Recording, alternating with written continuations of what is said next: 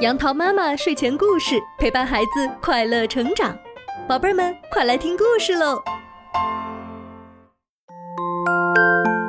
嗨，宝贝儿们，今天杨桃妈妈要给你讲的故事是《小白鹤学滑冰》。小兔子来到白鹤家里做客，白鹤一家人可高兴了，白鹤爸爸。白鹤妈妈和小白鹤都热情地接待了兔子。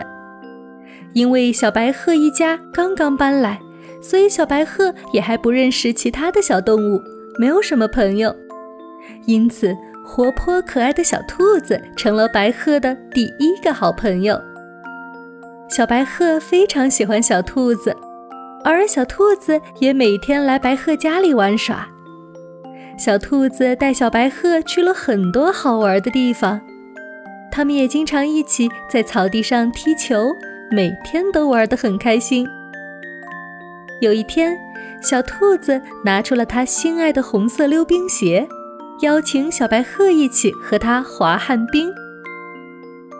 小白鹤，你看，这是我的溜冰鞋，每只鞋子上有四个轮子。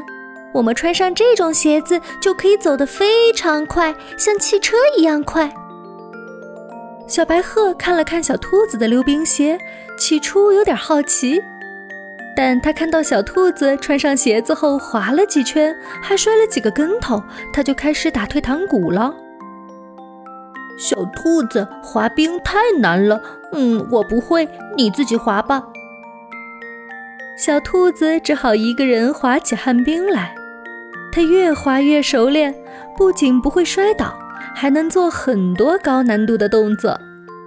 小兔子一会儿单腿滑，一会儿倒着滑，一会儿跳着滑，一会儿转着圈滑，那姿态优美极了，看得小白鹤非常羡慕。小兔子，你滑的真是太漂亮了，嗯，你教教我吧，我也想学滑冰。小白鹤对小兔子说：“他决定跟着小白兔一起学滑冰。可是，滑冰哪有小白鹤想的那么简单呀？刚开始的时候，他连站都站不稳，走一步摔一跤。在小白兔的鼓励下，他一次又一次地站起来，继续学习滑冰。可他滑了一会儿，就被滑冰的困难打倒了。”嗯，不滑了，不滑了，滑冰太难了，我不会，我不学了。小兔子劝小白鹤继续坚持，但它根本听不进去。小兔子生气地说：“像你这样不爱运动又容易被困难打倒的人，我不想和你做朋友了。”小白鹤看到小兔子生气的样子，回忆起了兔子对它的耐心帮助和劝导。也觉得自己这样碰到困难就退缩不对，于是就对小兔子说：“对不起，小兔子，是我不对，你不要生气了，我认真学就是了，我一定能学会的。”小兔子听到小白鹤的话，高兴极了。